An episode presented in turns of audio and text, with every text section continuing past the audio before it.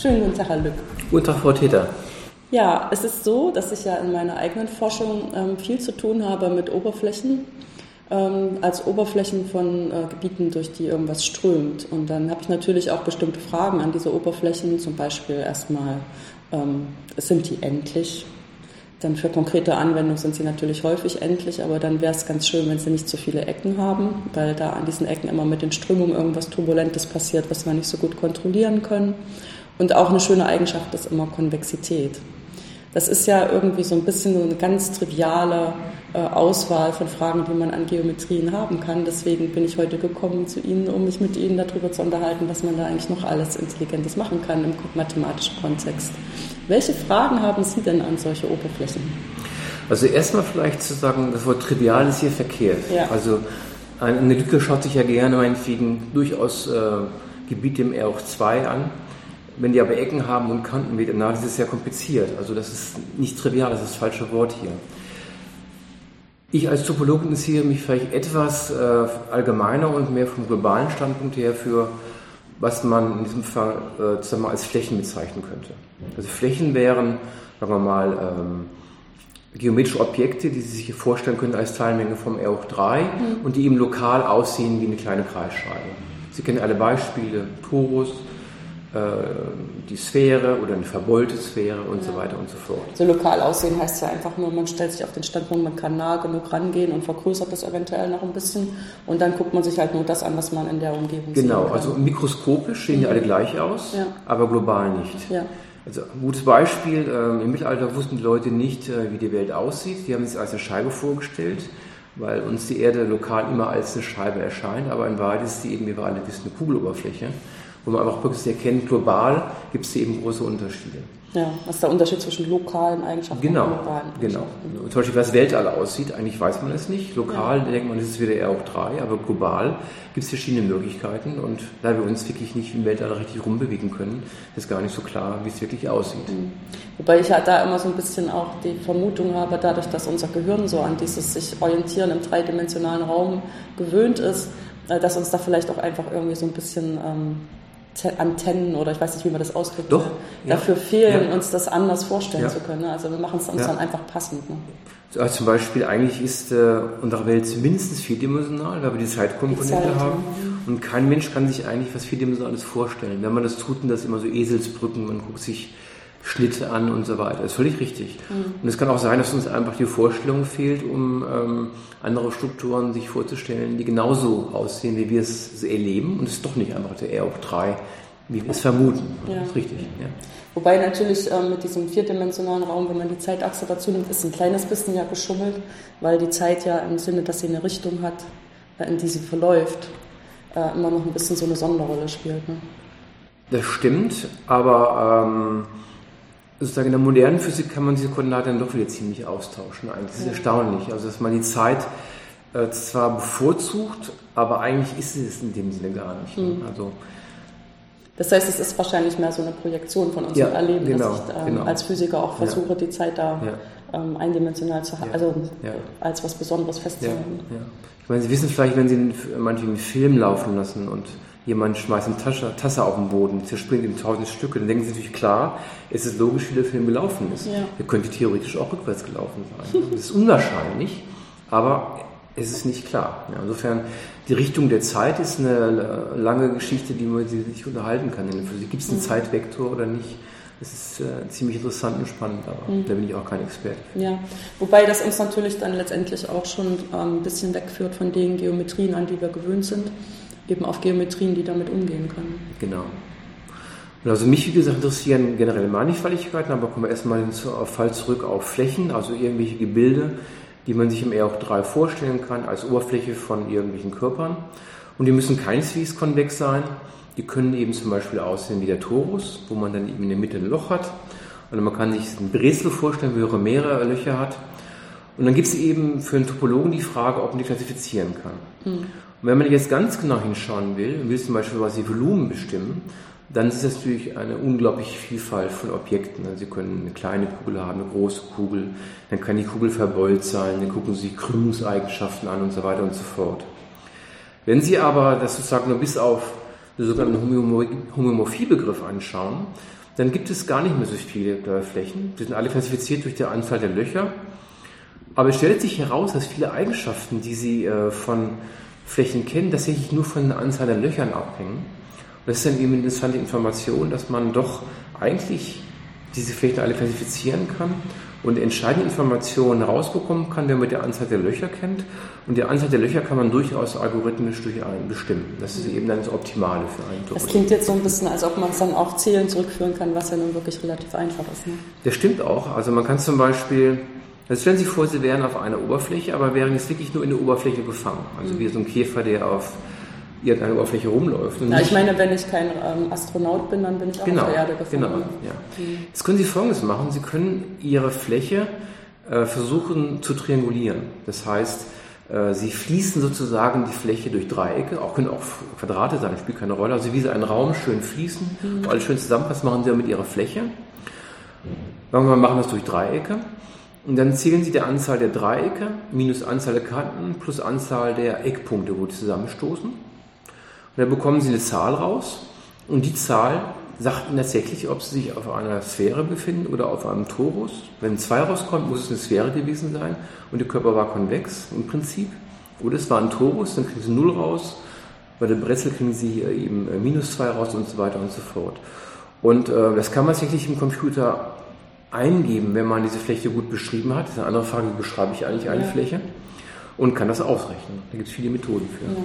Also es ist ja, sind ja im Prinzip jetzt schon zwei verschiedene Sachen. Das eine ist, dass man sich überlegt, welche Eigenschaften sind eigentlich die hervorstechenden, wichtigen Eigenschaften, die ich ähm, äh, voneinander unterscheiden will. Das versteckt sich jetzt sozusagen hinter dem Begriff, das ist homomorph. Genau. Also es hat sozusagen ja. gleiche Eigenschaften ja. in einem bestimmten Sinn, was eben nicht heißt, sie haben gleiches Volumen oder gleiche Oberfläche, aber ähm, zum Beispiel die gleiche Anzahl von Löchern und ähm, dann gleichzeitig ein Verfahren zu haben, mit dem man das auch wirklich messen kann, was sogar in einer Form beschreibbar ist, dass man genau. zum Computer übergeben kann. Ich gebe mal ein Beispiel. Ich bin jetzt kein Experte dafür, aber das Beispiel ist trotzdem ganz schön. Stellen Sie sich vor, Sie haben Blutgefäß in einem Menschen. Ja. Die Oberfläche das kann ich mir sehr gut vorstellen. Ja, ist wirklich natürlich. ja, weil wir das auch als Strömung rechnen. Genau. Hm. Und ähm, die sind verästelt und mhm. äh, natürlich ist das eigentlich ein geometrisches Gebilde der Oberfläche. Ja. Und Sie wollen schon die Anzahl der Löcher feststellen weil Sie dann zum Beispiel sehen können, verzweigen sich die ähm, Adern oder nicht. Aber das spielt jetzt keine Rolle bei den Verzweigungen, ob das jetzt eine große Verzweigung ist oder eine kleine. Also bei Missbildungen zum Beispiel fehlt zum Beispiel eine Verzweigung, mhm. eine Aorta und es ist falsch ans Herz angeschlossen. Dann wollen Sie eigentlich die Anzahl der Löcher zählen. Ja? Das heißt, dieses durch eine etwas auf den ersten Blick ähm, reduzierten Blickweise ist eigentlich das Entscheidende, weil Sie in diesem Fall sich nicht für das Volumen interessieren, sondern nur für die Anzahl der Verästelungen und das ist dann eben eine Frage Topologie. Mhm. Und wenn Sie äh, einen Graphen haben, es ist einfach ein System von Ecken und Kanten und wollen wissen, wie oft das verzweigt, also wie viele Kreuzungen Sie haben, dann interessiert Ihnen eventuell auch nicht die Länge der Straßen oder dieser Kreuzung, sondern nur die Anzahl der Verästelungen oder welchen Typ der Graph hat. Dann interessieren Sie sich wieder nur für rein topologische Invarianten, die sozusagen die Größe nicht messen. Natürlich gibt es auch Situationen, wo Sie Größe wissen. Wenn ich von A nach B will, dann will ich schon wissen, ob es jetzt 200 Kilometer und 100 Kilometer. Aber manchmal ist nämlich einfach nur die Verästelungsstruktur. Das ist wieder eine ganz andere Frage. Und da gibt es wieder Algorithmen für, die das eben äh, klassifizieren und äh, herausbekommen mhm. können. Wobei das ja jetzt auch schon so ein bisschen so ein richtiger Sprung ist in ein anderes Gebiet. Ne? Also wenn ja. man sozusagen über Mannigfaltigkeiten redet, ist das ja irgendwie in gewisser Weise ein bisschen zu Hause an der Analysis, wenn ich dann wirklich versuche, auf den Mannigfaltigkeiten irgendwelche Ableitungen ja. anzugucken. Ja. Dann geht es über in Algebra, wenn ich dann anfange, da Strukturen zu beschreiben. Und äh, Graphen sind ja eigentlich eher für uns so ein bisschen an der Grenze zur Informatik. Wir nennen das dann gern diskrete Mathematik, wo man äh, eben die Graphen als Modelle nehmen kann für alle möglichen Dinge, die entweder zeitlich nacheinander ablaufen oder örtlich in einer bestimmten Beziehung zueinander stehen. Obwohl äh, Graphen und Mannigfaltigkeiten ja. gehören für einen Topologen äh, unter einem generellen Oberbegriff differentiale Mengen oder differentiale Komplexe. Das heißt, es gibt eine Methode aus der algebraischen Topologie, die man sowohl für Mannigfaltigkeit als auch für Graphen anwenden kann. Und Stichwort Analysis, also auf dem Graphen guckt man den Laplace-Operator zum Beispiel auch intensiv an. Mhm. Und das Spektrum dieses Operators, den man vielleicht zunächst nur auf Mannigfaltigkeit vermuten würde, gibt einem auch über die Informationen über den Graphen. Also das ist das Spannende irgendwo, dass man heutzutage Methoden in der Mathematik, die man in bestimmten Bereichen entwickelt hat, wie eben RON-Ableitung, partielle Ableitung, überträgt auf Dinge, wo man zunächst denkt, wir haben damit nichts zu tun, wie zum Beispiel der Laplace-Operator auf Graphen. Aber äh, da gibt es unheimlich viele äh, Beziehungen auch wieder rückwärts, wo Graphen über was über Mannigfaltigkeiten aussagen, mhm. äh, die ich extrem spannend finde. Also ja. wo man wirklich nicht immer äh, klar sein sollte, man hat was entwickelt und man ist überrascht, wo es plötzlich dann wieder auftaucht. Ja, weil ich meine, der Laplace-Operator kommt ja eigentlich aus sozusagen der mathematischen Physik, also in der Tradition, die jetzt seit 200 Jahren ungefähr läuft. Genau äh, wo man im Prinzip immer mithilfe dieses Laplace-Operators beschreiben kann, wie irgendwas diffundiert. Ja, also, was weiß ich, zum Beispiel Wärme. Wärme auch, genau. ähm, ja. Im Prinzip kann man es dann auch schon fast übertragen auf so Wachstumsprozesse, die örtlich mhm. irgendwie beginnen und sich dann im Raum verteilen, äh, nur unter der Ausnutzung, dass halt ein gewisser, oder man kann es auch fast so ein bisschen wie so einen stochastischen Prozess, wenn man das möchte, weil das schon ein bisschen eine modernere Brille ist. Ne? Und da ist es klar, dass das auch so ein Prozess ist, den muss man erstmal grundlegend verstanden haben, bevor man dann komplexere Prozesse anschauen kann. Also gerade bei der Wärmeleitung ist interessant. Mhm. Also es gibt ja bei dem ähm, Laplace-Operator einen Wärmeleitungskern. Ja. Der hängt von drei Daten ab. Vom Ort, zwei Orten, x und y sagen wir mal, und die Zeit t. Was macht das eigentlich, wenn Sie sich eine Mannigfaltigkeit vorstellen, also eine Fläche von mir aus, die aus Metall ist, und nehmen eine heiße Nadel und stechen an Stelle x mal ganz kurz an dann ähm, wird sich die Energie, die Wärme verteilen. Was der Wärmeleitungskern misst einfach ist, wenn Sie bei X gestochen haben, gucken Sie bei Y nach, was nach der Zeit T passiert ist. Das ist keine Mannigfaltigkeit. Das geht von Graphen genauso. Ja. ja. dann merken Sie plötzlich, dass äh, allgemeine Konzepte auch auf ganz andere geometrische oder allgemeiner geometrische Gebilde anwendbar sind. Und das ist dann, ähm, warum der Laplace-Operator auch für die Graphen interessant ist. Das Fließen der Wärme zum Beispiel, wenn Sie sich das für große Zeiten anschauen, hat sich die Wärme ja irgendwie verteilt. Und plötzlich haben sie eine globale Information über die Oberfläche, denn die Wärme, wenn sie sich nach ganz langer Zeit gucken, stellt sich ein Gleichgewicht ein. Das Gleichgewicht gibt ihnen globale Informationen wieder, während der Wärmeleitungskern eher lokale Informationen. Ja, das stimmt. Vielleicht sagen wir nochmal dazu, der Kern, das bedeutet nichts anderes als sozusagen eine Darstellung der Lösung ist, mithilfe, dass man genau. den Kern innerhalb eines Integrales genau. ähm, reinsetzen genau. kann. Dass, wenn man das Integral genau. lösen kann, hat man die genau. Lösung in der Hand. Oder Sie können den Operator schreiben als Integraloperator über dem Kern. Genau. Das ist äquivalent. Das heißt, wir als Mathematiker sagen dann schon, wenn wir den Kern charakterisieren können, bestimmte Eigenschaften nachweisen können, dann haben wir auch Eigenschaften der Lösung. Genau. Obwohl das eigentlich sozusagen äh, zwei verschiedene Dinge sind, sind die für uns im, im Kern eigentlich dasselbe. Ja, genau. Ja. genau. Und diese Art ähm, von Fragestellungen lassen sich dann auf Graphen übertragen. Ja, das kann ich mir vorstellen. Ähm, dass man sozusagen ähm, diese globale Information aus lokalen Geschehnissen über den Graphen ja. sich anschauen ja. kann. Ja. Wobei man natürlich dann schon überlegen muss, welche Konzepte, äh, wie übertragen sich diese Konzepte der partiellen Ableitung, die ja letztendlich in dem Wärmeleitungskern irgendwie drinsteckt. Ja, da muss man äh, dann erst verallgemeinern. Ne? Da muss man sozusagen ähm, diese ähm, Ableitung etwas kombinatorisch fassen, auf algebraische Objekte übertragen, die dann aber wieder in die Analysis hineingebracht werden, indem man diesen algebraischen Objekten wieder Hilberträume zuordnet. Dann ist man wieder in der Analysis, wie man kennt, wo man Spektraltheorie machen kann. Also das ist eben, wo ich immer sage, also es ist unheimlich wichtig als Mathematiker, wachsam sein für alle möglichen Konzepte, weil man die oft unheimlich gut zu einem neuen toll zusammenbauen kann. Also der Graph hat im Augenblick, Sie wissen nicht, was eine Ableitung sein soll, aber Sie machen daraus algebraische Objekte, sogenannte Kettenkomplexe, die werden vervollständigt zu Hilberträumen und plötzlich sind sie wieder in der Welt, äh, auf der die Funktionalanalysis machen können. Dann können sie klassische Spektraltheorie machen und so weiter und so fort. Und das Spektrum vom Laplace-Operator auf dem Graphen sagt dann durchaus was über den Graphen aus. Ja, also ich meine, Hilberträume kommen ja ursprünglich obwohl das stimmt jetzt nicht genau, das ist sozusagen meine Sicht, weil ich ja so äh, zu Hause bin in den partiellen Differentialgleichungen, ähm, dass ich immer an den großen L2 denke. Aber eigentlich der kleine L2 war ja genau. noch eher da. Jetzt müssen genau. wir vielleicht noch sagen, was das ist. Genau. Also beim großen L2, was der sozusagen an der Analysis ja zu Hause ist, ähm, stellt man sich auf den Standpunkt, man schaut sich Funktionen an, wenn ich die quadriere, ähm, dann kann ich immer das Integral darüber ausrechnen in einem ganz bestimmten, äh, etwas äh, verallgemeinerten Sinn.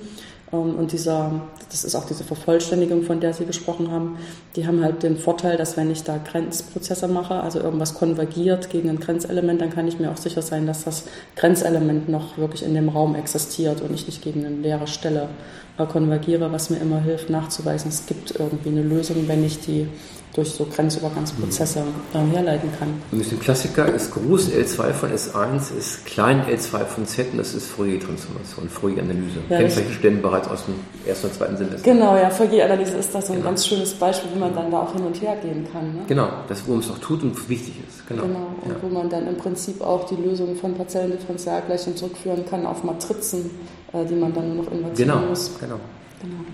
Und ähm, da ist im Prinzip auch schon in der, in der Entdeckungsgeschichte mit drin, dass das ein Konzept ist, was sowohl, ich sag jetzt mal, in der Analysis, wo ich mir den Raum vorstelle mit richtigen partiellen Ableitungen und in Räumen, wo ich eigentlich nur Folgen habe, aus welchen ähm, Größen auch immer die bestehen, dass ich das übertragen kann. Genau.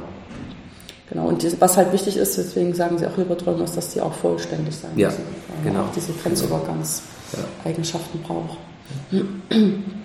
Ähm, die Frage ist ja, also so, welche Maße sind denn dann überhaupt relevant, wenn ich mir Mannigfaltigkeiten angucke? Und ich meine, jetzt haben wir schon gesagt, letztendlich wird sich das dann auch irgendwie übertragen.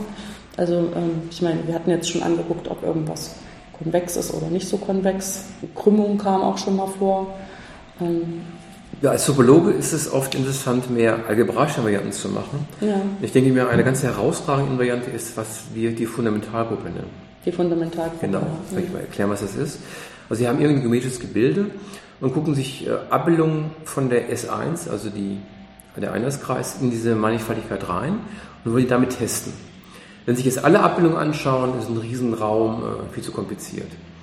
Aber Sie erlauben jetzt, dass äh, Sie zwei Abbildungen als gleich ansehen, wenn sie homotop sind. Ja, was heißt das jetzt? Sie können sozusagen eine äh, Familie von äh, Abbildungen von S1 finden. Die sind parametrisiert von 0 bis 1. Bei 0 ist das erste, 1 das zweite und zwischendurch haben Sie immer noch schöne stetige Abbildungen.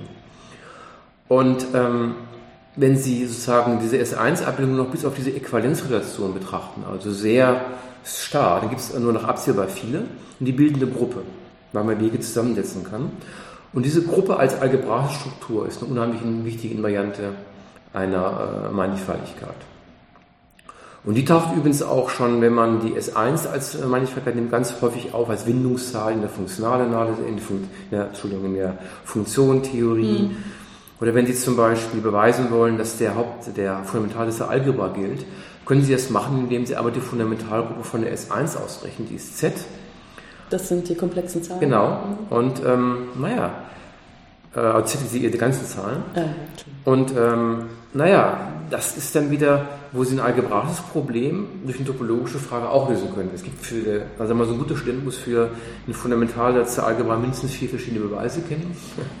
Und einer ist zum Beispiel rein topologisch. Ne? Mhm. Es gibt auch noch andere schöne Beweise, die keiner ist schöner als der andere, sind alle schön, aber da kann man dann plötzlich mit ganz anderen Sichtweisen äh, Dinge beweisen, die zunächst nichts mehr zu tun haben. Und diese Gruppe, diese Fundamentalgruppe, ist eine extrem wichtige erste Invariante von einem geometrischen Gebilde. Ja, also ich meine, vergleichen kann man das ja vielleicht auch damit, ähm, mit Matrizen haben wahrscheinlich die meisten schon mal äh, operiert und Matrizen stehen ja im Prinzip auch für lineare Abbildungen. Und wenn man dann anschauen will, welche sind eigentlich wirklich voneinander verschiedene lineare Abbildungen, dann kann man sich ja auch ähm, das an der Matrix selber vielleicht nicht ablesen, weil vielleicht gleiche Matrizen eigentlich die gleiche Abbildung ähm, verkörpern.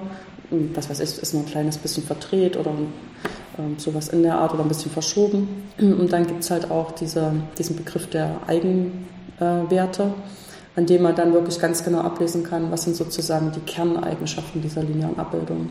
Und da gibt es dann auch schon den Begriff der Invarianten, weil man dann aus den Eigenwerten eben, je nachdem wie der Rang der genau. Matrix genau. ist, ähm, verschiedene Invarianten äh, ablesen kann, die dann auch wirklich aussagen, äh, egal in welches Koordinatensystem ich das setze, deswegen auch invariant äh, bleibt das gleich und kann dann auch ähm, abschätzen, welche lineare Abbildung ist das sozusagen im Kern der Sache, also nicht nur in ihrer Darstellung im Koordinatensystem.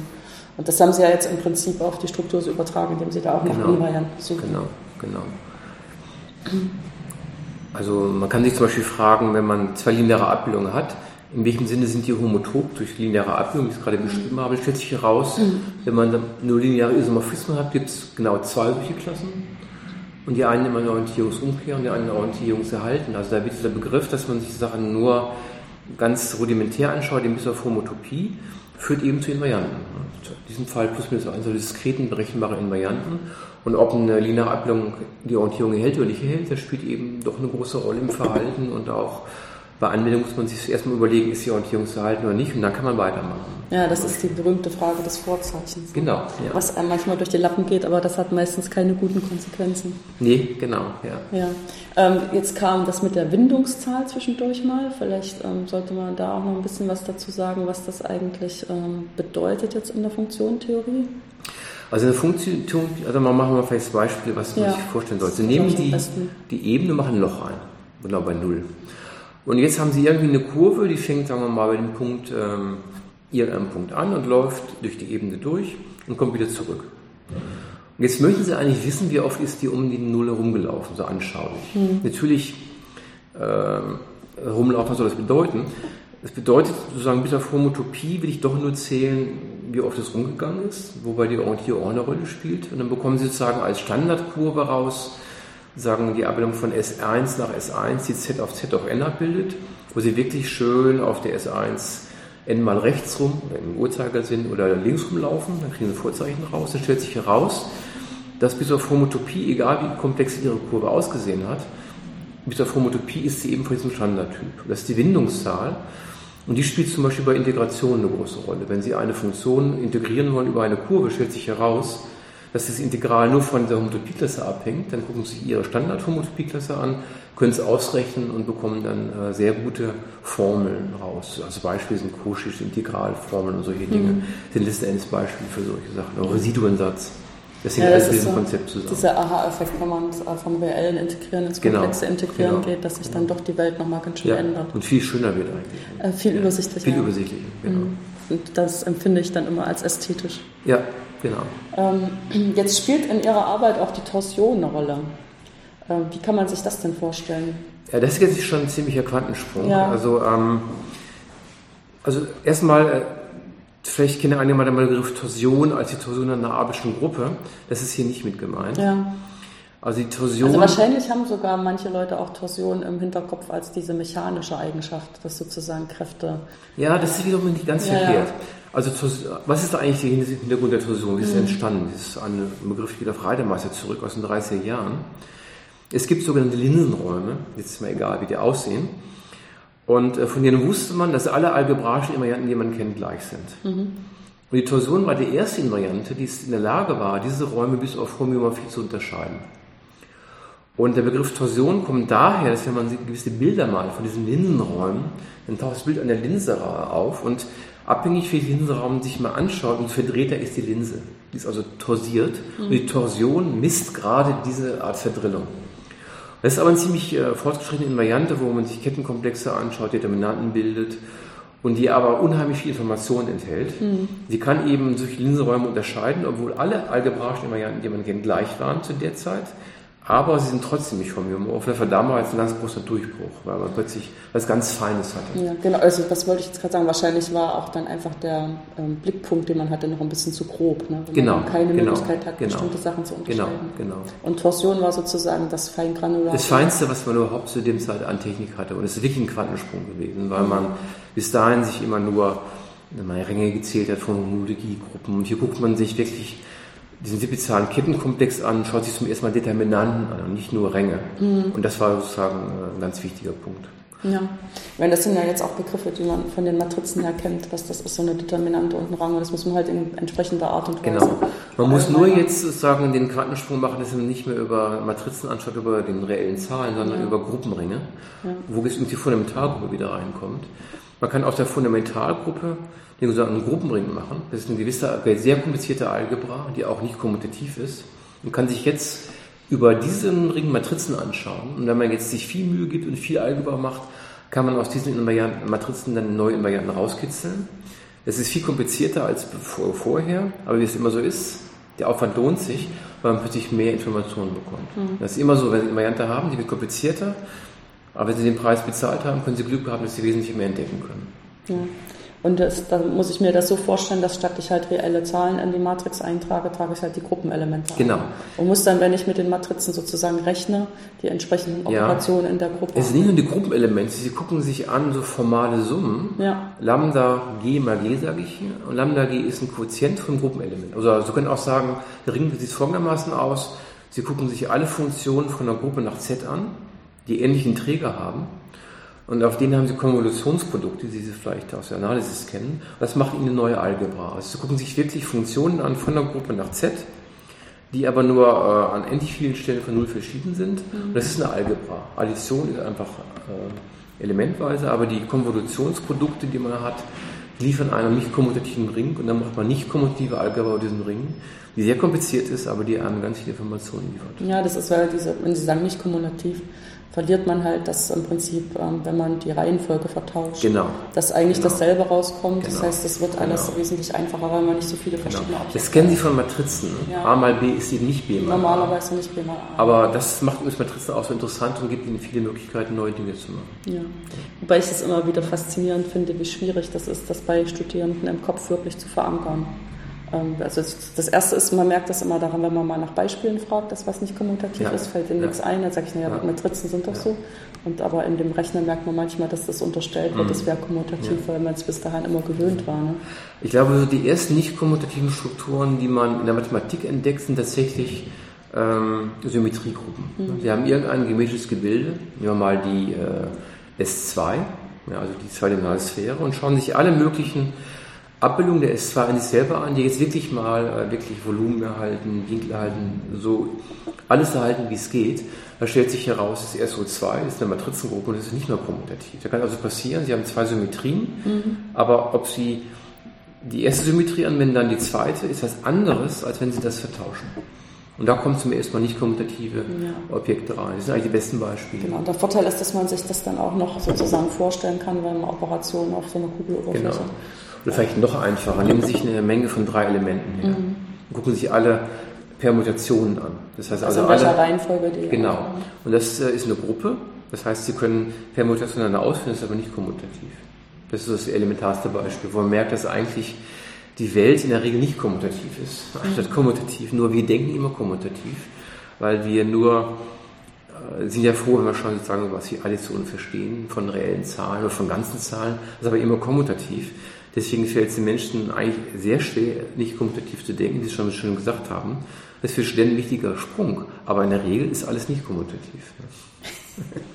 Ja, das ist so wie, ähm, eigentlich ist fast kein Integral wirklich mit einer Stammfunktion genau, auflösbar. Genau, nur genau. weil wir den Studenten ständig welche mhm. vorlegen, bei denen es geht, dann genau, die am Ende das genau, geht. Genau.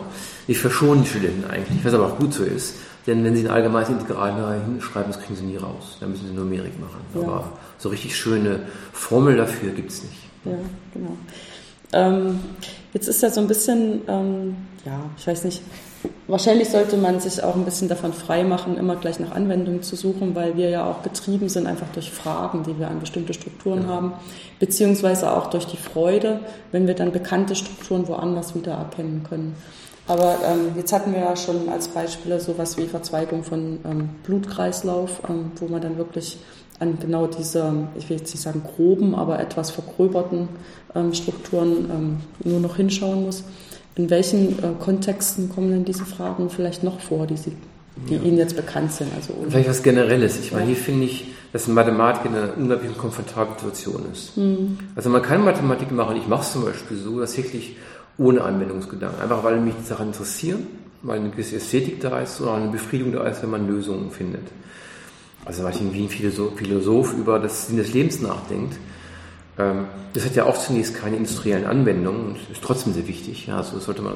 Nur Mathematiker hat auch den Vorteil, er macht gleich irgendwas und es ist tatsächlich auch für Anwendungen von Bedeutung. Oder es gibt Mathematiker, die sich wirklich von vornherein für Anwendungen interessieren, weil sie einfach wirklich irgendwie was verbessern wollen. Also gibt es ein großes Spielwiesen für alle.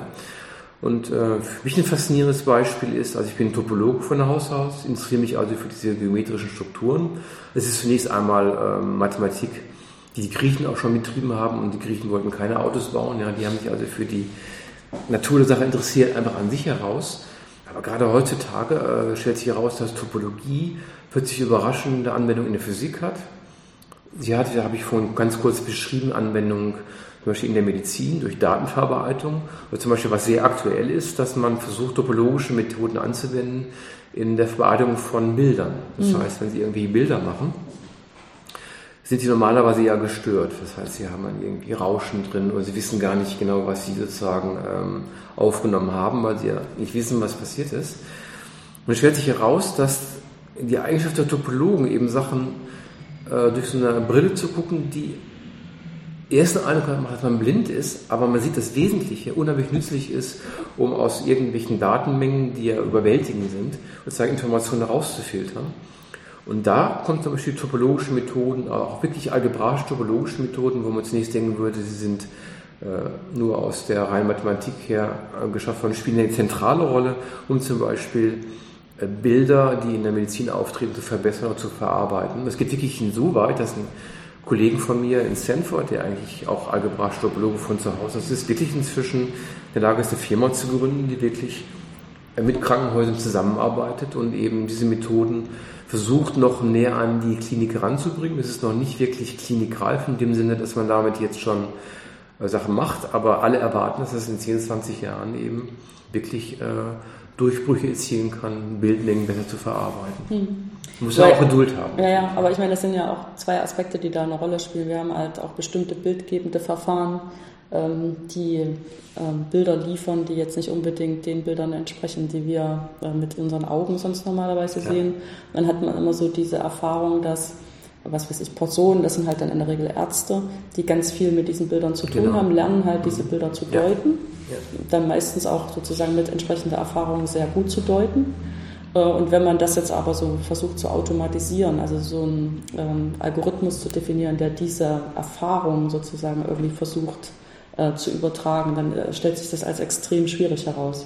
Weil nämlich genau dieses, man muss erstmal das Wesentliche erkennen für den bestimmten Kontext, in dem man sich das anguckt und dann Abweichungen von dem Wesentlichen irgendwie einordnen können. Ist das jetzt schlimm? Ist das jetzt krank? Oder ist das eben nur eine ganz normale ähm, Abweichung, die eben, wir Menschen nicht alle gleich sind. Mhm. Also ich glaube, den Arzt und den Menschen, der am Schluss drauf gucke, entscheidet, können wir gar nicht ersetzen, wollen wir mhm. auch nicht ersetzen. Es kann aber sein, dass die Datenmengen so schlecht sind, dass auch der Arzt erstmal nichts erkennen kann. Ja, wenn's zu Dann versucht man vielleicht, äh, das so aufzubessern, dass äh, der Arzt das kann. Ich meine, Menschen haben immer noch einen ganz großen Vorteil jedem Computer gegenüber, das ist Mustererkennung. Ne? Also meinetwegen, äh, das Gehirn ist unheimlich in der Lage, aus irgendwelchen Bildern Schlüsse zu ziehen, die sehr schwierig sind festzumachen. Da kommt Komplexität eine Rolle. Und ähm, zum Beispiel das ist auch eine Sache, wo Mathematik eine Rolle spielen kann, ist einfach, dass in der Biologie zum Beispiel Sachen so komplex sind. Ne? Also es sind aber so komplexe Strukturen, kriegt man nicht in den Griff. da braucht man eben die menschliche Intuition und vielleicht eventuell auch noch mathematische Methoden, die einem Sachen so vorbereiten, dass eben dann der Arzt äh, mehr erkennen kann oder nicht. Das ist eben die Aufgabe als Mathematiker. Aber der Arzt wird keinesfalls ersetzt werden können. Das wäre schrecklich nach dem Motto, Sie bringen den Patienten in, in CT, der wird dann analysiert, dann kommt ein Ausdruck raus, ja, das und das und die und die ähm, Behandlung empfehlen wir. Mache ich mir keine Sorgen, um wird nicht passieren, wäre auch äh, tatsächlich eine Vision, die ich gar nicht gut finde. Ne? Nee, die Einschätzung teile ich, aber ich äh, stelle immer wieder mal fest, dass es immer diese äh, Wünsche gibt. Also ja, so, ja, klar. So Algorithmen selbst in ja, der Krankenversorgung ja, festzulegen, ja. Äh, die dann dafür, also auch noch unter der Überschrift, das wäre Best Practice sozusagen, mhm. auch von den Besten lernen und dann müssen es alle genauso machen. Ich meine, es geht einfach nicht, weil auch ein äh, Arzt ja auch sowieso äh, eine, eben doch eine ganz ganzheitliche äh, Sache stellen muss. Und das wird einem nie, ein mathematischer Algorithmus abnehmen können. Welche seelischen äh, Sachen spielen eine Rolle. Mhm. Und da hat Mathematik aber nichts zu suchen. Ja. Das ist aber wichtig. Ne?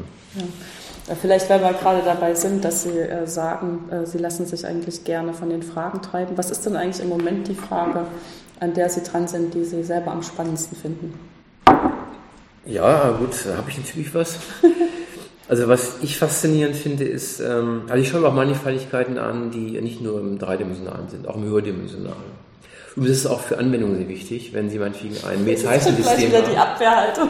Nee, nee, nee, ist, Raum, das ist alles kaputt. Nee, es ist, ist wichtig, weil die Leute das immer nicht verstehen, ja. weil äh, es ist keine Abwehrhaltung. Ich möchte eigentlich für Reklame machen, mhm. weil wenn Sie Mehrzeichensysteme haben, haben tausend Teilchen, dann arbeiten Sie im tausenddimensionalen Raum. Ne? Ja. Und das heißt, also man muss sich auch höherdimensionale Mannigfaltigkeiten anschauen. Und das Interessante ist, das kann man machen, obwohl man sich nicht vorstellen kann. Natürlich hat man seine Eselsbrücken. Also ich interessiere mich auch gerade für beliebige Dimensionen. Ja. Und das halte ich auch für wichtig, aber interessiert mich auch sehr. Und ähm, da gibt es ähm, eine Klasse von Mannigfaltigkeiten, die sich herausstellt, sehr häufig vorkommen, sogenannte asphärische Mannigfaltigkeiten. Jetzt für asphärisch. Den asphärisch. Für, für den äh, Experten, die höheren Homotopiegruppen verschwinden oder die universelle Überlagerung ist kontraktibel. Und es gibt viele Mannigfaltigkeiten, die diese Eigenschaften haben. Zum Beispiel, wenn eine Mannigfaltigkeit negativ gekrümmt ist oder nicht positiv, dann ist er automatisch asphärisch. Mhm. Und da stellt sich heraus, dass wie bei den Flächen die Fundamentalgruppe alles bestimmt. Und das ist erstaunlich, weil die Fundamentalgruppe war ja Einbettung von was Eindimensionales in die Mannigfaltigkeit. Da würden Sie denken, naja, wenn ich jetzt libre Dimensionen habe, was kann das überhaupt aussagen? Es stellt sich aber heraus, dass für asphärische Mannigfaltigkeiten man vermuten kann, dass die Fundamentalgruppe alle Informationen enthält. Und äh, der größere Sprung gibt es gar nicht. Ne? Von einem geometrischen, komplizierten Gebilde hin auf eine diskrete Invariante. Das ist natürlich extrem spannend. Und da versuche ich möglichst viel eben für diese Vermutung zu beweisen, für immer mehr Gruppen oder Mannigfaltigen herauszubekommen, dass das tatsächlich so ist. Hm. Ja. Ja. ich meine, in, in, gewisser Weise ist man ja dann auch immer erstmal von der Vermutung getrieben und muss es dann irgendwie versuchen zu beweisen. Genau, also was hier, ich glaube nicht, dass die Vermutung irgendwann mal für alle Mannigfaltigkeiten bewiesen wird, aber die Klasse von Gruppen, für die wir diese Vermutung kennen, oder die Klasse von Mannigfaltigkeiten, für die wir kennen, ist enorm groß geworden. Ich würde mal fast sagen, wenn Sie eine in Anführungsstrichen vernünftige Gruppe eingeben, kennt man diese Vermutung. Ja, und auch eine vernünftige Mannigfaltigkeit in dem Sinne, die kommt aus der Geometrie, kommt aus irgendeinem Kontext, dann können Sie ziemlich sicher sein, dass die Vermutung dafür bekannt ist. Das heißt, man ist eigentlich in einer sehr befriedigenden Situation. Und ob die Vermutung allgemein richtig ist, da mache ich keine Aussagen drüber, weil äh, da kann man sich sehr leicht die Finger verbrennen, weil die es gibt oft dann so exotische Gruppen noch oder exotische Beispiele, wo es dann plötzlich doch alles nicht so ist, wie man sich das vorstellt. Aber man kann sagen, dass in einem vernünftigen Kontext die Vermutung bewiesen ist eigentlich. Und das finde ich sehr interessant. Ja. Jetzt ist es ja sicherlich nicht so gewesen, dass Sie sich irgendwann mal für den, diesen Weg, sich mit Mathematik in Ihrem Leben zu beschäftigen, äh, deshalb entschieden haben, weil Sie irgendwann mal in beliebig vielen äh, Dimensionen nachdenken genau, wollten. Ja. In, in, wie sind Sie denn dazu gekommen, überhaupt äh, sich für Mathematik zu entscheiden? Also sprich, wahrscheinlich haben Sie sich irgendwann für ein Mathematikstudium entschieden, dann war es irgendwie. Ja, sagen wir so, tatsächlich schon, als ich klein war in der Schule, habe ich Mathematik wirklich interessiert. Ich fand es total spannend. Ne? Und einmal habe ich wirklich, das war für mich ein Erlebnis, sozusagen in, der dritten Klasse äh, sozusagen den, für mich selber den Quersummentrick rausgefunden. Was ist das? Also man rechnet ja irgendwie schon größere Zahlen, macht Fehler. Ne? Da kann man das so testen. Also wenn Sie zum Beispiel zwei große Zahlen addieren wollen, wollen mal einen Test machen, dann können Sie einfach äh, von der ersten Zahl die Quersumme nehmen. Und wenn die, die Quersumme nicht zwischen 1 und 9 liegt, Sie nochmal die Quersumme. Sie nehmen also immer die Quersumme, Quersumme, Quersumme, bis da eine Zahl zwischen 1 und 9 rauskommt. Das machen Sie auch bei der zweiten Zahl. Quersumme, Quersumme, Quersumme, kommt wieder eine Zahl raus. Jetzt können Sie die beiden Zahlen addieren, kriegen eine große Zahl raus, aber nehmen wieder Quersumme, Quersumme, Quersumme, Quersumme. Und dieses Ergebnis ist dasselbe wie die Summe der Quersummen. Das heißt, Sie haben so eine wunderbare Art, was zu testen. Das habe ich irgendwie als Kind selber rausgefunden. Das gilt auch für, wenn man eine Zahl multipliziert. Und habe ich auch vor Rechenfehlern bewahrt. Ja? Das fand ich total spannend, dass man einfach so eine Art Test hat. Und ähm, ja, da habe ich gemerkt, dass Mathematik irgendwie komische Zusammenhänge hat, haben mich eigentlich fasziniert. Aber ich war noch in 70 Jahren groß geworden, es war nicht besonders cool, Mathematik, sich für Mathematik zu interessieren. Ja. Das heißt, ich habe es eigentlich auch nicht weiter äh, verfolgt und ich muss sagen, ich finde es ganz toll, dass heutzutage eben doch Förderungsmöglichkeiten gibt für Leute. Ich war mit meiner Mathematik im Prinzip allein und habe es auch eigentlich nie weitergetrieben, weil ich habe dann eher lieber Fußball gespielt oder sowas gemacht, weil es einfach kein anderer interessiert hat. Und als Jugendlicher ist es schon wichtig, dass man auch im sozialen Umfeld ist. Und meine Freunde haben sich dafür gar nicht interessiert, also habe ich es eigentlich sein lassen. Mhm. Es gab dann später, und das war ich sehr dankbar für, sogar ein Bund, Bund für Mathematik, da habe ich mitgenommen und überraschend dann auch sogar ich Bundesliga irgendwie geschafft, wo ich erst gemerkt habe, du bist wirklich gut drin. Das war mir gar nicht klar. Ich habe zwar nicht mal eins oder zwei hingeschrieben, aber dass ich da eine starke Begabung hatte, war mir eigentlich gar nicht klar. Ich dachte, ich wäre ein besserer Fußballer, mal so, was nicht stimmt. Ja, ich, so gut war ich im Fußball auch nicht. Aber dann kam das Studium und da habe ich plötzlich gemerkt, es gibt viele Leute, die diese Begeisterung teilen. Und dass auch Mathematik eben nicht das ist, was man in der Schule so denkt, mit Rechnen. Und dann hat irgendwie so die Post doch auf. Dann habe ich mich wirklich interessiert und gemerkt, wie einfach ich Mathematik einfach liebe und schön finde und dann guckt man sich an, was man macht. Man hat so einen Dozenten, der einen begeistert und endet dann eben in Topologie. Ich hätte, glaube ich, auch Analysis enden können, wenn ich einfach einen äh, Dozenten gehabt hätte, der eben Analysis macht und mich auch persönlich interessiert hätte. Insofern ist es auch schon Zufall, was man hinterher macht. Aber was ich immer wieder höre, ist, dass die Leute in der Uni erst merken, dass Mathematik mehr ist als so ein trockenes Päckchen rechnen oder Matrizen ausrechnen oder Integrale mühsam ausrechnen oder die berühmten Kurvendiskussionen, die wichtig sind, aber die man manchmal ein bisschen Vergasung macht, dann machen sie keinen Spaß mehr. Ja, ja vor allen Dingen, weil dann ähm, komplett vergessen wird, warum man das eigentlich genau, macht. Ich meine, genau. bei der Kurvendiskussion interessiert ja jetzt nicht wirklich äh, die Kurve zu verstehen, sondern was wir eigentlich äh, Schülern damit beibringen wollen, ist, dass man sozusagen strukturierte Eigenschaften untersucht. Genau. Und zufällig genau. gibt es halt dieses Rezept äh, bei der Kurvendiskussion, wo man das mal so ein bisschen in den Ablauf pressen ja. kann, den man dann auch in der Klassenarbeit genau. abfragen genau. kann. Ne? Genau. Also ein Beispiel, ich habe mal ähm, äh, eine Lehrerfortbildung in Bayern einfach einen Vorschlag für eine äh, also Oberstufenarbeit, ich weiß nicht, wie die hießen, die gab es damals, da musste man eine Arbeit schreiben in der Oberstufe. Da ging es um Knotentheorie. Und ähm, für Knotentheorie braucht man eigentlich nur, äh, dass man Polynome gut versteht. Das kann man, glaube ich, im Abitur erwarten. Aber das war hinterher, äh, haben viele Lehrer aufgenommen und das hat auch zu sehr interessanten Arbeiten geführt weil es mal was ganz anderes war und hat den Studenten, den Schülern würde ich sagen, wirklich viel Spaß gemacht.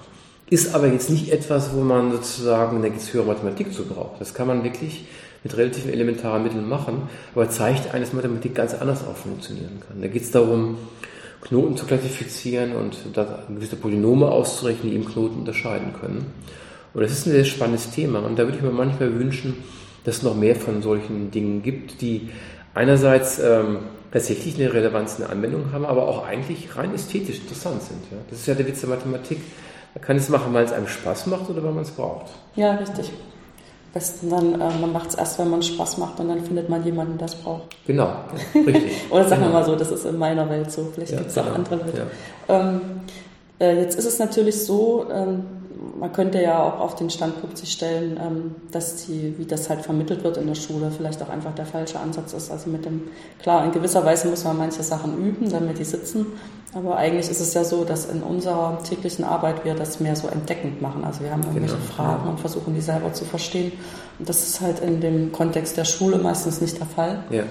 Vor allem halt in diesen standardisierten Dingen, die dann auch im Lehrplan festgeschrieben sind. Und wenn man mal da so ein neues Thema hat, wie das, was Sie jetzt vorgeschlagen hatten mit der Knotentheorie, dann hat man nicht diese festgefahrenen genau. Wege und ja. dann ergibt sich das von ganz allein, dass ja. man den Schülern dann mehr Freiheit lässt.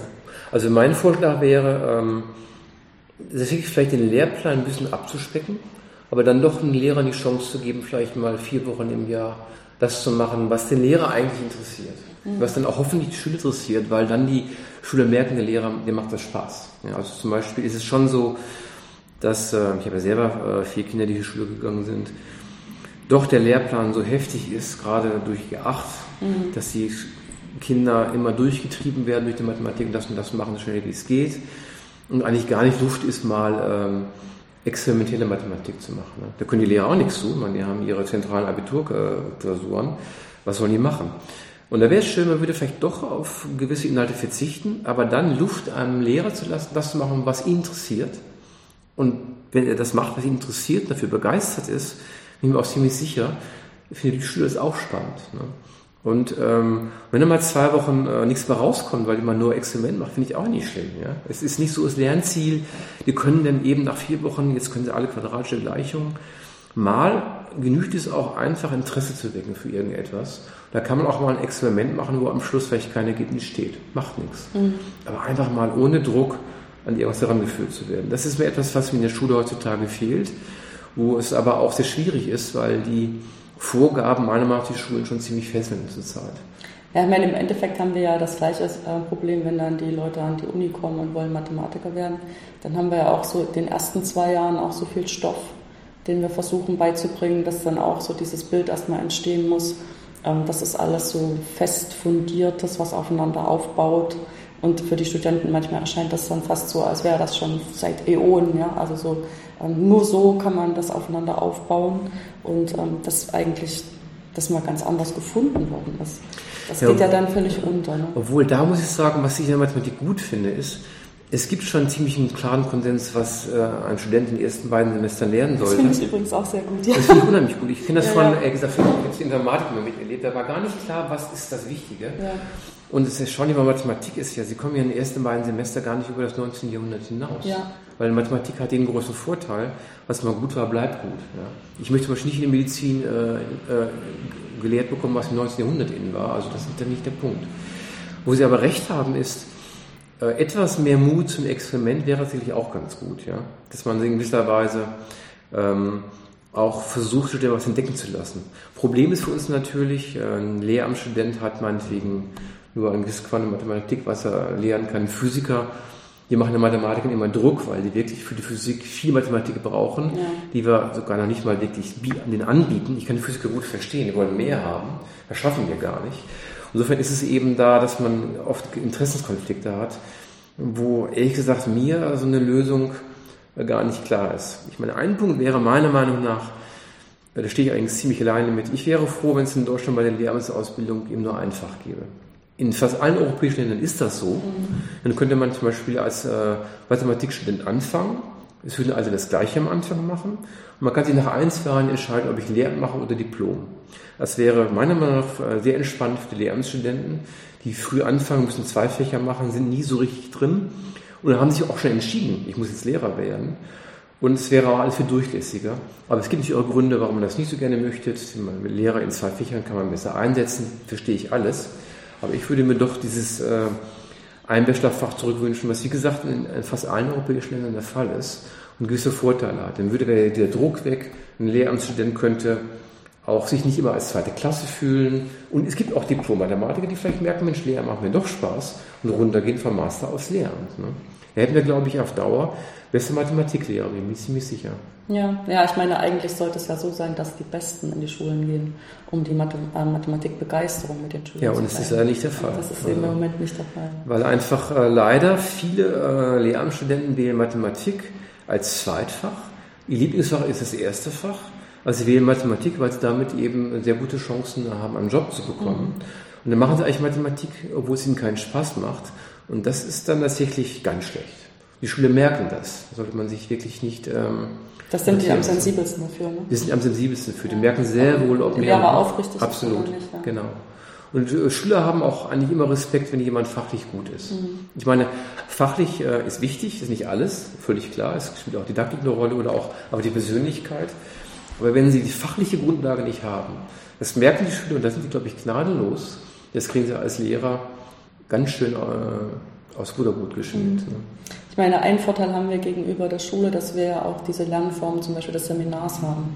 Ja, in der Uni ist es leicht, genau, ja, natürlich. Klar. Dann ist äh, eigentlich nicht richtig vorgegeben, was soll jetzt irgendwie in Anführungsstrichen das Lernziel mhm. sein oder was wäre am Ende abprüfbar, sondern es ist mehr so, dass man halt sich ein Thema vorgibt und jeder muss zu dem Thema was erarbeiten. Und da kann man ja auch tatsächlich Themen so wählen, dass das entsprechend mal so ein Lernort wird, wo die Studenten auch ein bisschen äh, mehr sich einarbeiten können, wie Mathematik eigentlich produziert wird, ja. also wie man ja. zu neuen Ergebnissen ja. kommt. Das fand ich eigentlich immer. Also das habe ich als, an der Uni ist wesentlich leichter als Lehrer, weil ich meine, wie gesagt, wenn jemand Mathematik studiert, kann man davon ausgehen, dass er eine gewisse Affinität zum Fach hat. In der Schule ähm, müssen, alle doch, müssen alle machen. Und das ist schon schwieriger, dann ja. jemand zu begeistern, als wie ich hier als Uni-Dozent eigentlich doch davon ausgehen kann, dass Leute irgendwie interessiert. Ich habe noch einen Vorteil, wenn jemand meine Vorlesung nicht gefällt, kann er ja auch wegbleiben. Und das geht sich im Unterricht nicht. Ja, das ist schon das ist ein schwerer, Lehrer schwer, muss ich wirklich sagen. Ja. Wobei ich mich dann auch manchmal gefragt habe, also ich habe auch viel Ingenieure ausgebildet, äh, warum die Störenfriede dann nicht einfach wegbleiben. Ja, das stimmt, ja. ja. Manchmal ist einfach so diese, man hält sich an den Stundenplan und denkt, dann hat man schon irgendwas erreicht. Und dann stört man eigentlich nur die anderen, das ist irgendwie auch nicht so gut. Ähm, jetzt ist es so, ähm, wenn wir versuchen, die Studierenden dann für Mathematik zu begeistern, höre ich halt auch ganz häufig von meinen Studenten, okay, in den ersten Jahren, wenn man die Grundlagen vermittelt, ähm, ist es nicht so klar, äh, wofür das eigentlich gut ist, aber man hat so ein gewisses Grundvertrauen. Ne? Der Stundenplan sieht das vor, wenn ich das schaffe, kann ich weitermachen, dann guckt man einfach mal, wo das hinführt. Oder man steht sich dann auch so ein bisschen, also wenn es einem wirklich sehr schwer fällt, weil vielleicht der Übergang auch schwierig war, beißt man sich halt so durch. Und dass dann eigentlich die Freude an der Mathematik aufkommt mit den Spezialisierungen. Also wenn man dann entdeckt solche neuen Fächer wie Stochastik mhm. oder wie Numerik, das sind halt offensichtlich äh, neue Fächer, aber letztendlich auch die Spezialisierungen, die dann in Richtung mhm. Algebra oder ähm, Analysis ganz neue Aspekte aufmachen.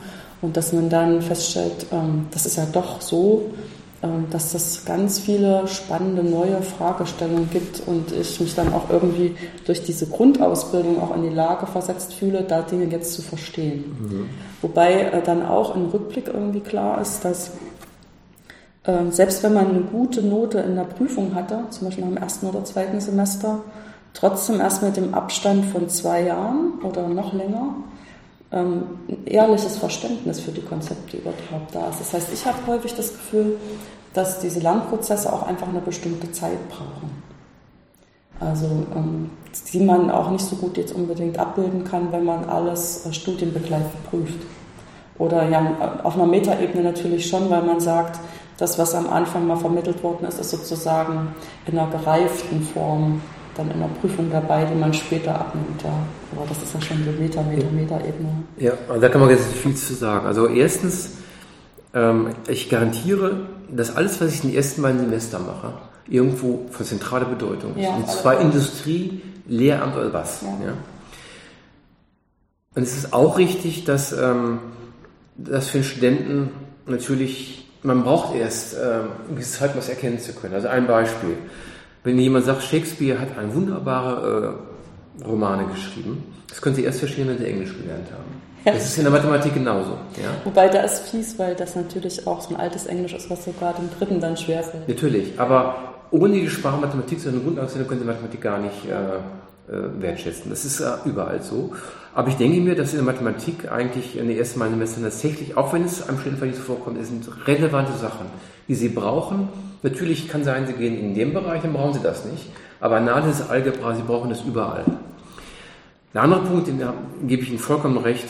Also ich fand, dass in meiner Zeit im Diplomstudiengang das Studium eigentlich viel besser war. Warum? Ich bin auch ein bisschen älter vielleicht schon, wie gesagt, früher war alles besser, ne? genau. Aber ich glaube, ich kann es begründen. Bei uns war das so, wir sind angefangen im ersten Semester und haben erstmal nichts gemacht. Warum? Weil wir in der Schule gewohnt waren, dass uns jemand sagt, jetzt machst du das und das und das und das. Und wir hatten plötzlich die große Freiheit, da musste man zur Vorlesung hingehen. Der Dozent hat eine Vorlesung gehalten, hat uns schon mal ermahnt, hat irgendwas gesagt, wir sollten regelmäßig arbeiten. Na gut. Nach zwei Monaten haben wir gemerkt, wir kriegen Probleme. Obwohl wir sozusagen keine Klausuren geschrieben haben, haben wir gemerkt, wir kriegen Probleme. Und dann sind wir angefangen zu lernen. Wir haben natürlich schon keine leichte Zeit gehabt. Der Witz war der, aber nach einem Jahr haben wir vollkommen begriffen, wir lernen für uns selber und haben uns auch überlegt, wie lernt man eigentlich? Ja, weil wir eigenständig was machen mussten. Wir wurden ja nicht viel kontrolliert. Und dann kam nach zwei Jahren das Vordiplom, wo man nochmal gezwungen war, in einer Prüfung, die vier Bereiche umfasst, vielleicht mit zwei Monate Vorbereitungszeit, nochmal zu überlegen, was habe ich in den letzten zwei Jahren eigentlich getan. wenn man das Vordiplom geschafft hat, dann wusste man eigentlich, ich bin gut genug, um auch eigentlich das Masterdiplom-Abschluss zu machen. Spätestens dann. Wie läuft das heute? Sie schreiben sofort Klausuren, das heißt, die Studenten werden kontrolliert, werden zum regelmäßigen Lernen äh, an, angehalten, was nicht schlecht ist.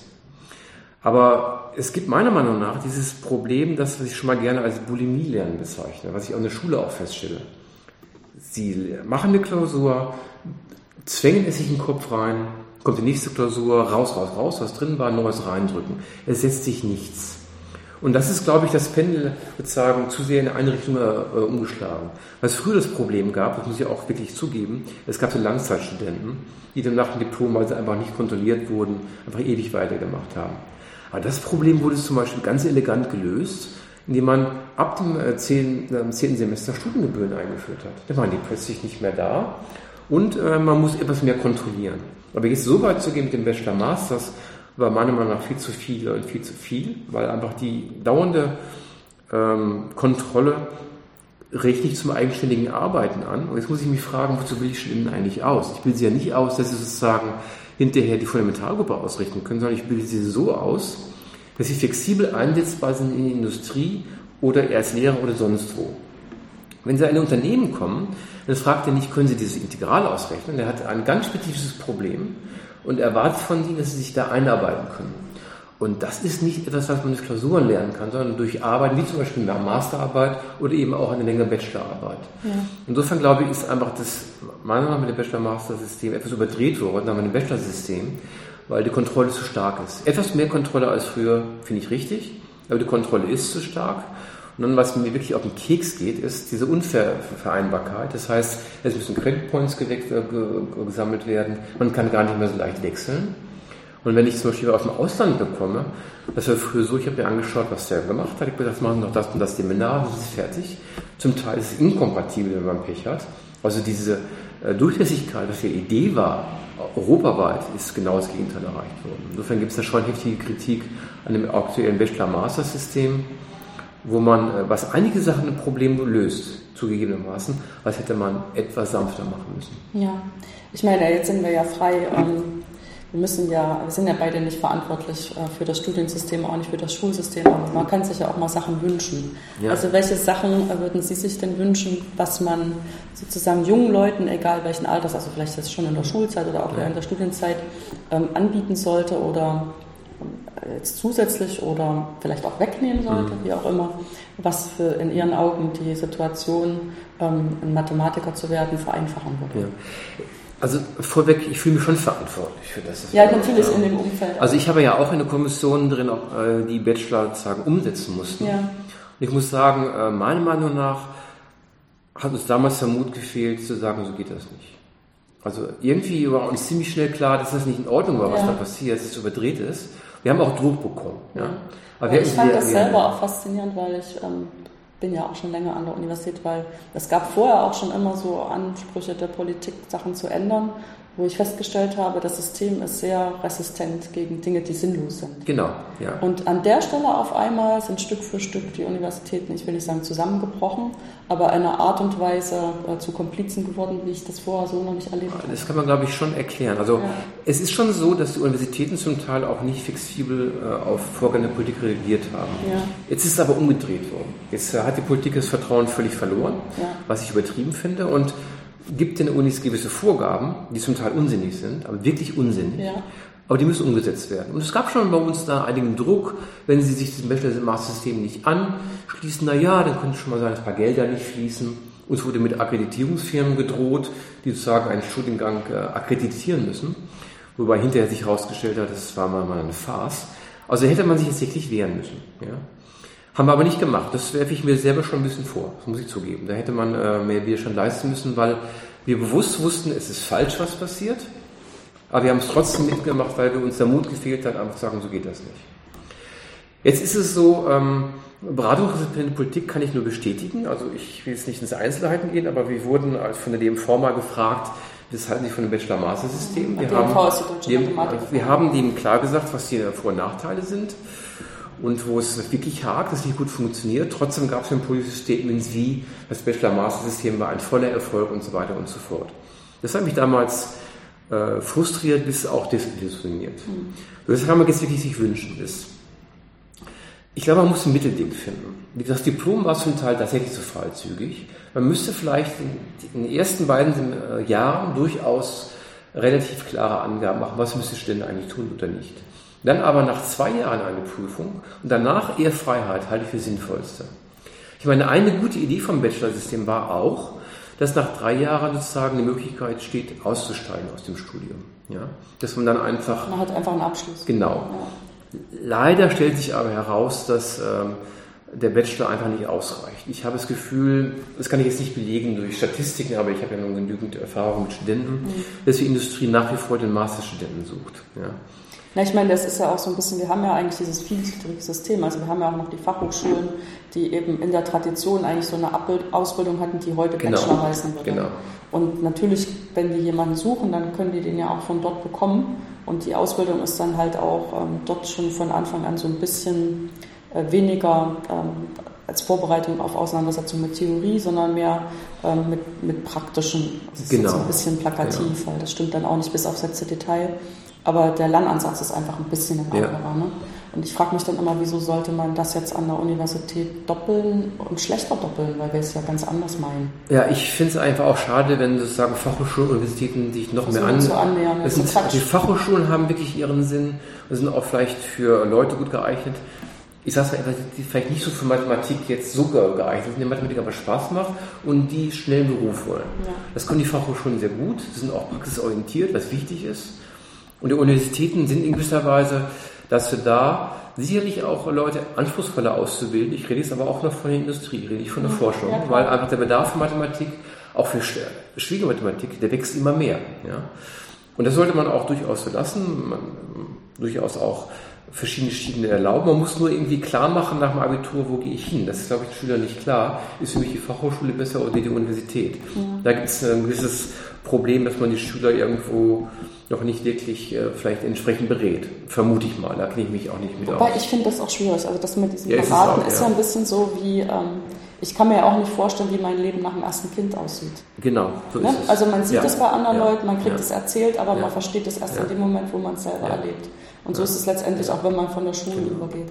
Was ich eigentlich auch an den Fachhochschulen relativ gut finde, ist, dass man, wenn man nicht so richtig das Selbstvertrauen hat, also wenn man sagt, ich bin dafür vielleicht nicht geeignet, mich in eine Massenvorlesung zu setzen und dann ganz selbstbestimmt zu lernen.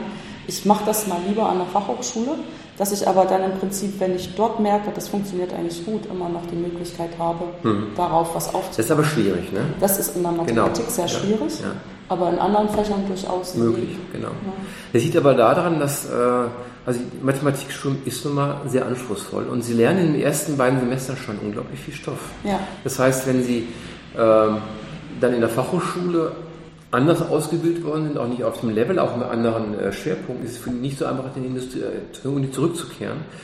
Da wäre wirklich die Frage, sage ich es mal so als Idee, ob man nicht irgendwo ein halbes Jahr vorschalten könnte, wo man eigentlich alle Lehramt, Master zusammen irgendwo fasst und dann kommt die Aufteilung, aber dann auch in verschiedene Bereiche. Ja. Dann ist Fachhochschule, Lehramt oder Master. Aber vielleicht sollte man dann ein, ein halbes Jahr Vorlauf machen. Ich habe jetzt keine Ahnung, wie man es umsetzen kann. Das ist eine Idee, die ich aber mal so gehabt habe.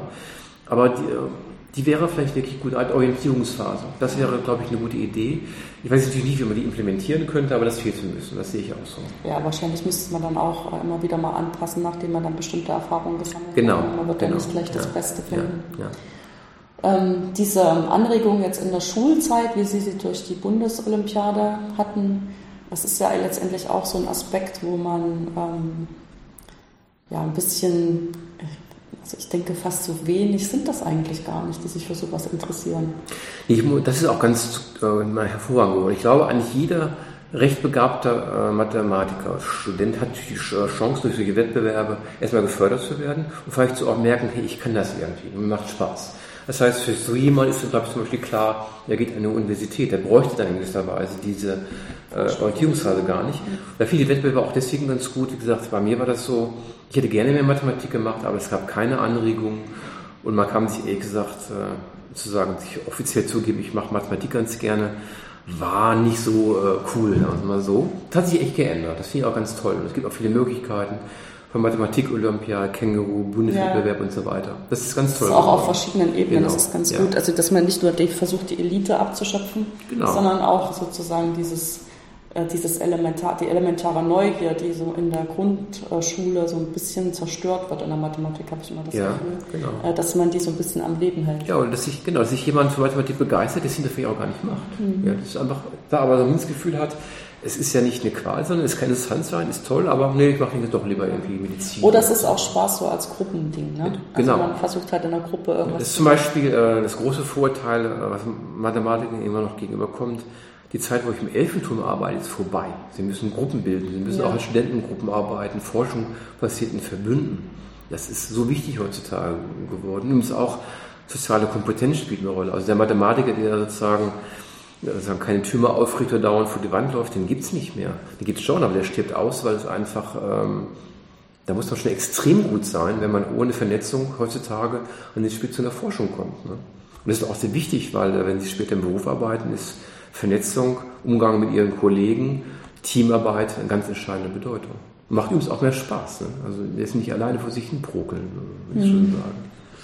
Wobei, da lache ich jetzt so, das kann man zwar nicht sehen, ja. aber ich kann das verbalisieren äh, weil wenn das dann heißt, ähm, die Teams wären wichtig und die soziale Kompetenz ist wichtig, ähm, dann sind die Teams ja doch noch sehr äh, männerdominant. Ne? Das ist ein anderes Problem, das was ja. wichtig ist. Also ähm, warum machen so viele Frauen Mathematik, was ich sehr bedauere?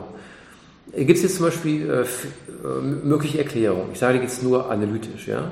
Frauen sind schlechter, Frauen sind sich weniger dafür Mathematik. Oder es gibt äußere Umstände, die mit der Familienplanung zusammenhängen, die mal Frauen davon abhalten. Dass Frauen prinzipiell schlecht in Mathematik glaube ich tatsächlich wirklich nicht. Also eigene Erfahrung. Da habe ich jetzt genügend Frauen kennengelernt, die es vielleicht Mathematik anders angehen, aber auf keinen Fall schlechter sind.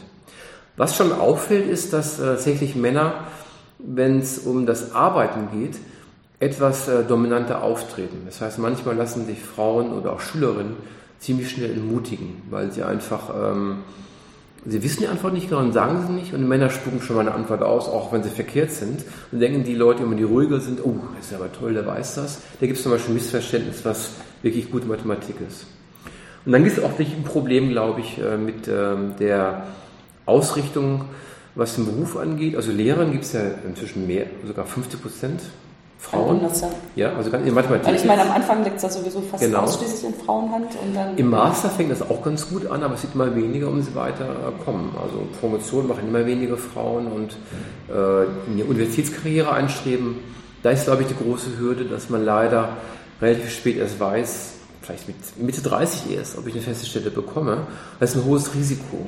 Und das scheinen irgendwie ähm, Frauen nicht so weniger zu mögen als Männer, was auch damit zusammenhängt. Natürlich eine Familienplanung, äh, auch bei bester Planung, aber die Kinder kriegen nun mal doch irgendwie erstmal die Frauen und man ist dann einfach erstmal stärker gebunden. Das scheint auch einige Frauen abzuschrecken. Und das ist schon bedauerlich, ja. Und glaube ich auch, ist auch so ein äh, Kreislauf. Ne? Wenn es mehr Dozentinnen gäbe, gibt es auch mehr Studenten, die vielleicht ähm, da ihre, ähm, mal, Berührungsängste leicht abbauen könnten, wenn da eben äh, eine Frau Assistentin mal steht und so weiter. Das ist richtig. Ja. Mhm.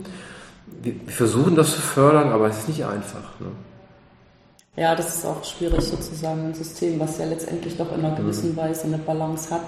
Ja. Es funktioniert ja. Ja, es gibt noch einen Punkt, glaube ich. Ist, wahrscheinlich ja. wäre es einfacher, wenn das ein bisschen, also wenn wir jetzt händeringend ähm, nach Universitätsdozenten suchen würden, dann ja. würden wahrscheinlich auch mehr ähm, Energie reingesteckt, dann ähm, andere Ressourcen, also zum Beispiel Frauen zu finden. Aber da das ja eigentlich so ein gesättigter Markt ist, dann da die Frauen zu platzieren, ist halt immer ein bisschen schwierig. Na, zwei Bemerkungen. Also einen habe ich jetzt vergessen. Ich glaube übrigens auch, dass ähm,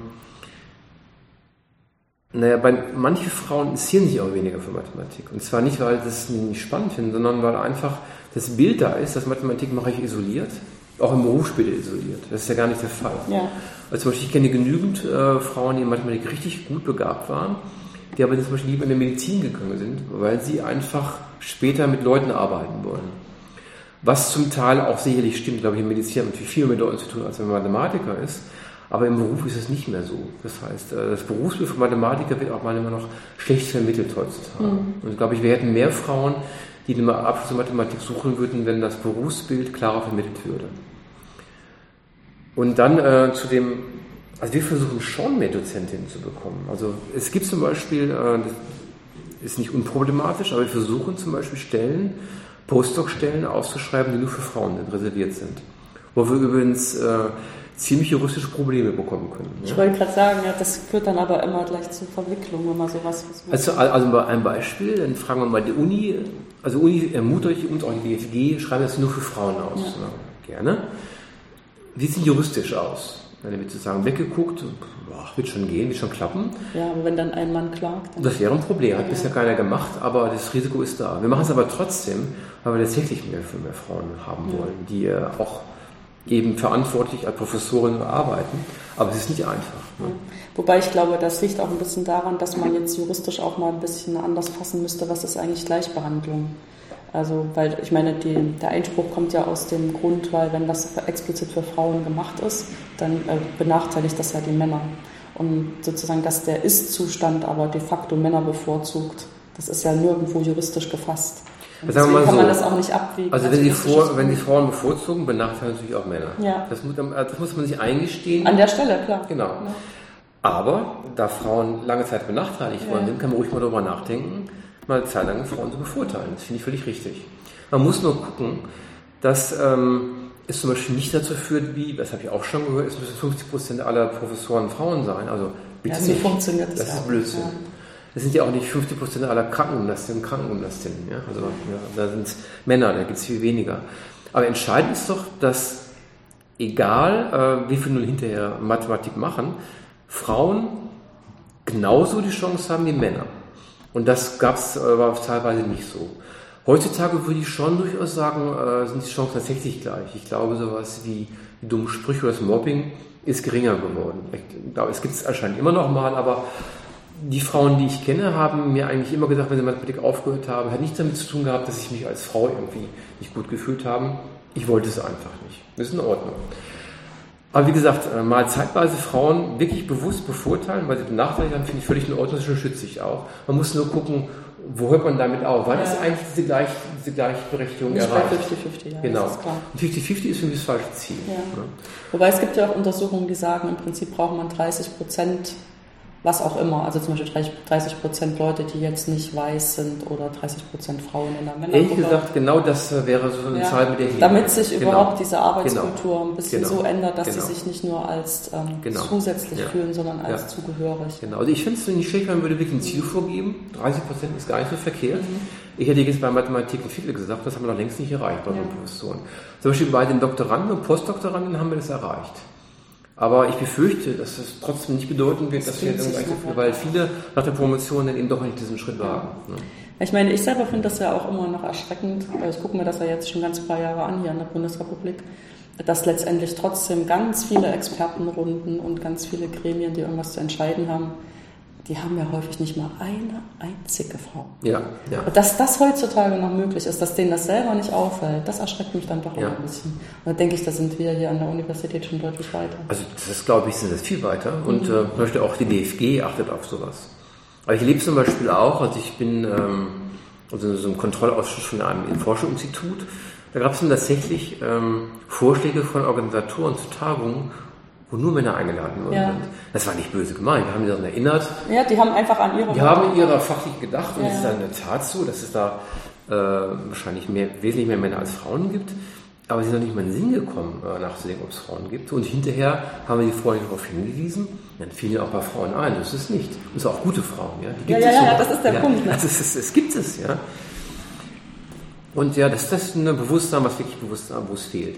Eigentlich glaube ich, da muss ich schon sagen, dass, glaube ich, alle staatlichen Institutionen, ich, zum Beispiel im Krankenhaus, sowas wie Halbdachstellen, da hat der Staat schon eine Vorreiterrolle gespielt und da hängt die Industrie meiner Meinung nach deutlich hinterher.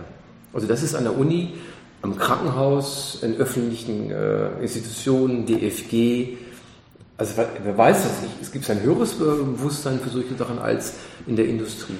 Ich würde jetzt auch keine Quoten einführen wollen im Vorstand, aber da muss, glaube ich, die Industrie zum Beispiel noch was lernen, glaube ich mhm. wirklich.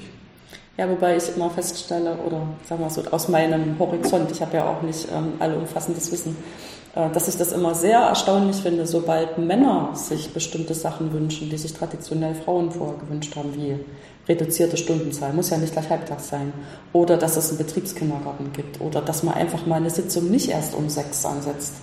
Da funktioniert das auf einmal. Aber solange ich mir das als Frau gewünscht habe, da wurde das immer abgetan. So nach dem Motto, wenn du ja nicht mitspielen kannst nach unseren Regeln, dann halt doch einfach mal die Klappe. Teils, teils. Ich kenne auch Männer, die es aber mal ihre Elternzeit in Anspruch ja. nehmen wollten und die haben schon Probleme gekriegt. Ja, das wurde, fand ich gar nicht gut. Also das ist, äh, da müssen auch, glaube ich, den Männern mal die Chancen gegeben ja. werden, dass man sowas machen kann. Das wird ja immer gesagt, ja, Männer sollen sich genauso um die Kinder kümmern. Ja, ja. Äh, Finde ich völlig richtig.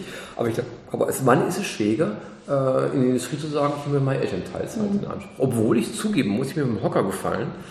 Ähm, ich kenne jemanden, der ist aber McKinsey der wollte Elternteilzeit nehmen. Ja. Fand ich erstaunlich. Immerhin, es passiert was. Ja, aber das ist auch so eine gewisse, ich will nicht sagen Verantwortung, aber das ist ganz gut, wenn Männer sich dessen bewusst sind, dass sie auch bestimmte Sachen in der Hand haben.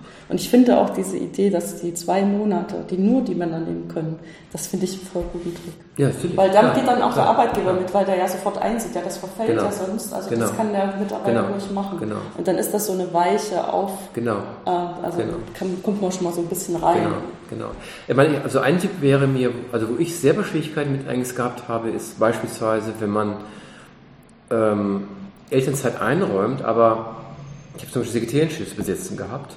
Und da konnte sich die Dame immer entscheiden, im halben Jahr, ich komme, ich komme nicht wieder. Ja, dann kriegen sie keinen Ersatz, ja. so möglich. Mhm. Ja? Und dann haben wir wirklich das Problem. Ja. Weil ich müsste dann auch den, nächsten, der kommt, sagen, ja, halbes Jahr kann ich ihn geben, länger nicht. Das finde ich auch nicht gut. Ja. Also Zeit, aber diese Zeitverträge finde ich sehr bedenklich. Und da müsste man sich auch eine Lösung für finden. Ich habe jetzt sozusagen keine, keine also Schublade ja. ziehen, aber da gibt es auch, wo es übertrieben wird, wo man natürlich Frauen schützen will, aber wo man eigentlich äh, der Betrieb äh, schwieriger wird und man auch den Frauen, die Stellen suchen, auch wieder Schwierigkeiten macht, weil der Nächste oder die oder der, ist ja egal wer, hat das Problem, er hat für ein halbes Jahr eine Sicherheit. Das ist dann auch wieder problematisch. Da habe ich keine Patentlösung für, nur man muss mal eine Liste von Problemen machen, die man sieht.